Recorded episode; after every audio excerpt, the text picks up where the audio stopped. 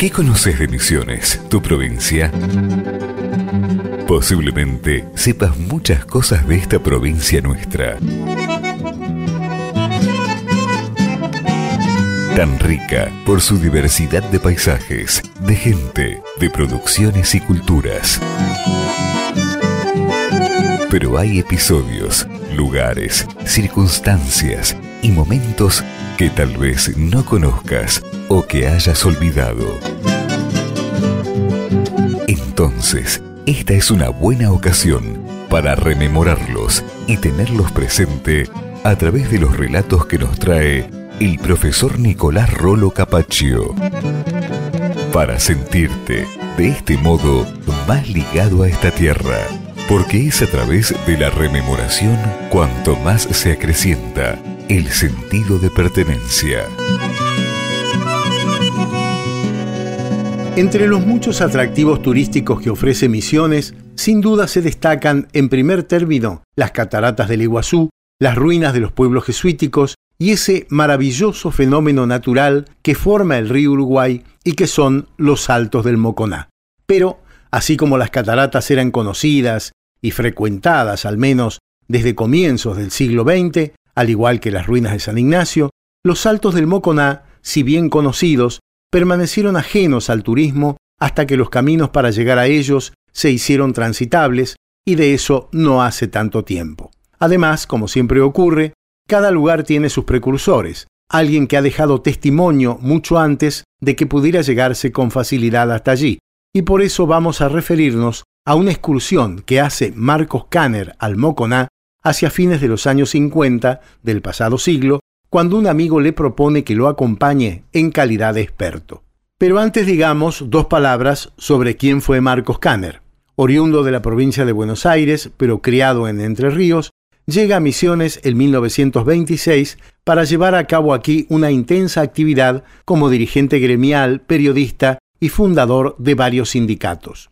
Radicado en Oberá, comparte los veranos con Horacio Quiroga en su casa de San Ignacio y se convierte en un profundo conocedor de la provincia, su gente y los problemas laborales de los trabajadores.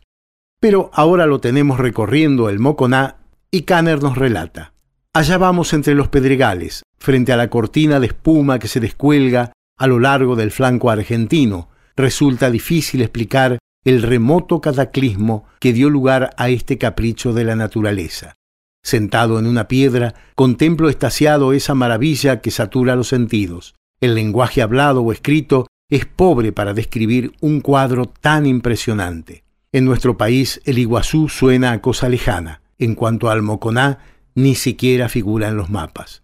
Bordeamos unos canalones que penetran varios metros entre los pedregales. Allí es donde los indígenas realizan su pesca, de pie, semejando una esfinge, con el arco o la fija preparados para el tiro ágil. Cuando en los canalones penetran los dorados persiguiendo su presa, la esfinge se transforma y un tiro certero de flecha o de fija deja al pez boqueando entre las piedras. Hay muchas cosas curiosas aquí para despertar el interés de los hombres de ciencia y de los amantes de las bellezas naturales. Cuando el Moconá se convierta en un centro turístico, nos deparará muchas sorpresas muy gratas para los argentinos. Mis compañeros me indican por señas que hay que avanzar hasta el último salto, el más soberbio y prodigioso, el Moconá.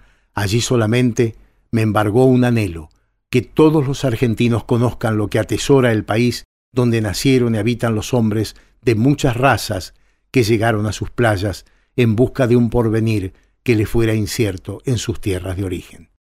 Estas son algunas de las anotaciones registradas por Marcos Kanner en ese deslumbrante viaje al Moconá cuando no era aún un lugar accesible para los viajeros.